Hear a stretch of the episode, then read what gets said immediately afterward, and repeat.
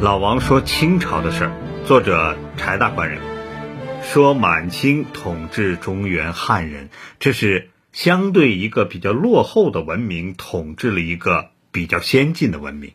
那真的大清满族的官员，他所谓没文化的程度到什么样的程度呢？这一集老王说给您听。话说这雍正年间呐，有人因为写了“清风不识字，何故乱翻书”这两句诗，结果被砍了脑袋。清廷的官员认为，这明摆着就是嘲笑我们没文化嘛，所以该杀。这是典型的说文字狱当时举的例子。后人有觉得说这是个冤案，因为写诗的人根本没那个意思。但是老王，我倒觉得呀，写诗的人他真的就是那个意思。清朝的官场基本上是两套人马。一套是满族的官员，另外一套是汉族的官员。这汉族的官员大抵是通过科举正道这么慢慢上来的，需要真才实学。但满族的官员完全是另外一回事，他们完全是靠出身来上位的，所以有文化的官员还真就没几个。满清入主中原以后，俨然是主人自居，他把汉人视为奴仆。历满清二百六十多年，这个基本方针从来没变过。虽然从康熙起开始对汉人实行怀柔政策，甚至到了晚清没落的时候，这天下都基本上依靠汉臣支撑，但这些都是不得已而为之的事情，因为满人啊实在是不堪大用了。满人大多数都可以在朝廷轻易的谋得一官半职，所以不学无术。也就自然而然的成了情理之中的事情。清人笔记当中记录了不少让人啼笑皆非的事儿，这不是笑话，但听起来呀，比笑话还可笑。老王给大家整理几则，你就当是茶余饭后我给您上一个点心，您呐尝尝。故事第一：荆州将军。康熙年间，身边有一个满族的老侍卫。他在乾清宫的门口站岗，站了好几十年了。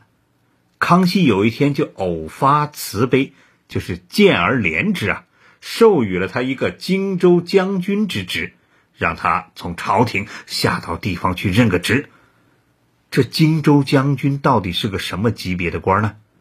清朝在全国一共设了十四个驻防将军的职位，将军之职是清代骑兵的。最高长官柴大官人写的这个骑兵，这个骑字啊，不是骑马的骑，是红旗的那个旗。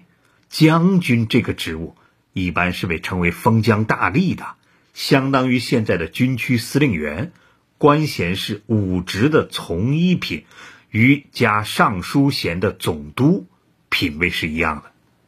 荆州将军那下辖湖广。也就是今天的湖南、湖北两个省的军务和湖广总督不相上下。你说啊，一个从皇宫门口站岗的、站了几十年的这么一个老头，突然就升了这么大的一个官儿，这得多大的喜事儿啊！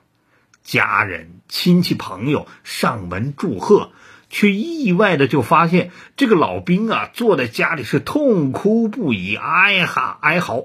大家赶紧问：“哎呦喂，您老都当了这么大的官了，哭什么呀？”老兵说：“荆州啊，荆州你们知道吗？战略要地，吴蜀必争之地，关云长他老人家都守不住啊！这我我要是去了，用不了多久，我肯定会死在东吴人的手里啊！这是三国看多了。”众人听了。都捂着嘴还不敢笑，人家现在从一品了，这是大老爷了。这个老兵啊，文化程度其实还算不错的，至少他是听过《三国演义》的，说不定人家自己还认字能看。但是比他更差的呢还有。接着往下说，第二个故事：安徽巡抚阿克达春。阿克达春这是清满洲正白旗人，光绪年间。当过安徽的按察使、安徽布政使、安徽巡抚和山西巡抚，这应该算一个任职经历极为丰富的省部级的高官了。他在安徽当巡抚的时候，这亳州的地方官来见他，两个人见礼已毕，坐下谈事，先闲聊了几句。阿克达春就问：“你们亳州？”离我们这里多远呢？这亳州的地方官赶紧回答：“哎，卑职是亳州的，不是亳州的。”阿克达春这就纳了闷了：“亳州，我们京城都是念亳州啊，怎么你们安徽人就念亳州啊？这地方方言差距这么大呀？”这亳州市啊，是安徽省的省辖市。现在也有地处苏鲁豫皖四个省的结合部，在黄淮平原的南端。这阿克达春作为一省的巡抚，就是省长啊，他连自己下面直辖的这么一个地州市的名字都实在念不对。我真不知道那位亳州的地方官接下来是怎么回大老爷话的。估计他赶紧说：“啊，对对，我们这儿有口音，哎，是亳州。”亳州说第三个故事啊，这位领导级别更高，叫吏部尚书刚毅。刚毅在晚清的官场属于比较重要的一员，他先后在吏部、礼部、兵部都待过，当过军机大臣，最后力主和八国联军开战，战死在山西了。这位满族的高官。任刑部尚书的时候，就经常把上古时代传说当中帮助尧治天下、分管司法的高尧读作高陶，并经常还简称为陶大人。这件事儿啊，从头到尾根本就没人提醒过他，也不敢说。他呢，也就一直认为是陶大人，就这么一直念。底下人呢，也就跟着这么一直听，甚至当着他的面，可能还就这么一直说。故事说到这里，是说的刚毅念错别字的事儿，说他没文化。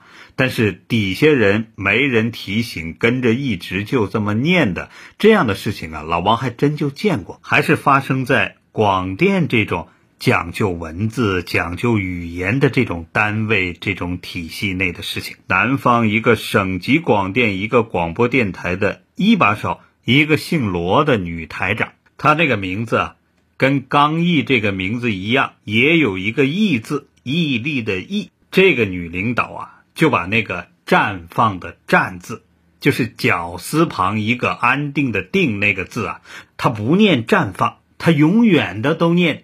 定放，而且他还特别喜欢用这个词，动不动就啊，交通电台要定放了。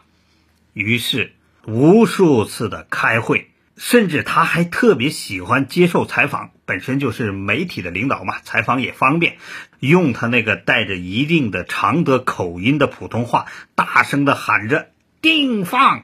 每次他说这个词的时候。真心的，你就会联想起啊，人的一种生理反应，就是沿着身体的中后部分向外排空气的那么一个动作，叮当，一下子似乎你还可以闻到味道。但是由于他极其跋扈，真就没人敢提醒他，于是他就这么叮当定放了好多年。当然，现在他已经坐牢去了。因为这样的人往往不仅不学无术，还伴着贪污腐化。讲了这么几个小故事，都是真实的故事，说明当时的满清的官员呢，确实文化水平不高，这是事实。